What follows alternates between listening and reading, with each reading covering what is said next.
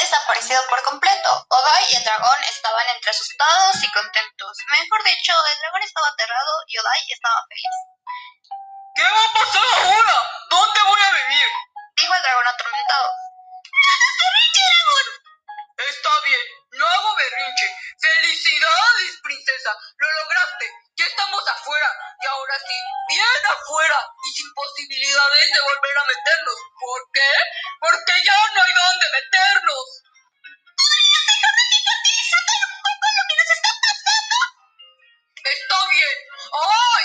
¡Qué inusitado estoy! Dijo el dragón irónico. ¡Guau!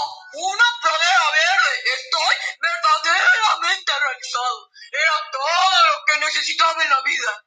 El dragón corrió un poco por la pradera, como saltando de flor en flor. La princesa lo miraba enojada y el narrador estaba muy divertida, porque el dragón se veía verdaderamente ridículo. Y colorín colorado, este cuento no se ha acabado. ¡Mmm!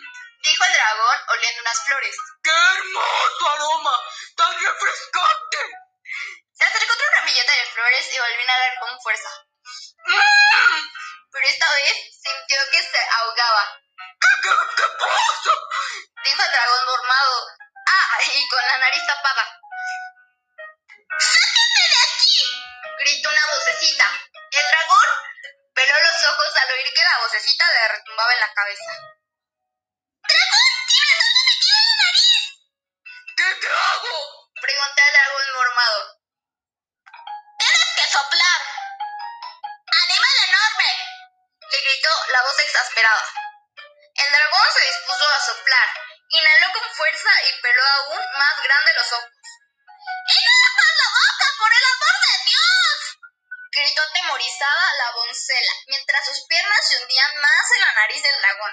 El dragón inhaló por la boca, aguantó un momento el aire, cerró los ojos y sopló fuertemente. De su nariz salió una enorme llamarada y una pequeña bola de fuego rodó por el suelo hasta chocar con el árbol. Al extinguirse el fuego, solo quedó acostado sobre sus espaldas con las piernas al aire un chamusqueado y humeante duendecillo. Perdón, no te vi. ¡No soy ningún niño! Dijo el duendecillo como enojado. ¡Tampoco soy un decillo! Dijo el pequeño hombre chamuscado. ¡Soy un cela, celador del castillo del dragón del miedo! ¿Eres el qué? ¡Soy un celador! Repitió el pequeño. Mm, ¿Celador molesto? ¡Soy una persona destinada por la autoridad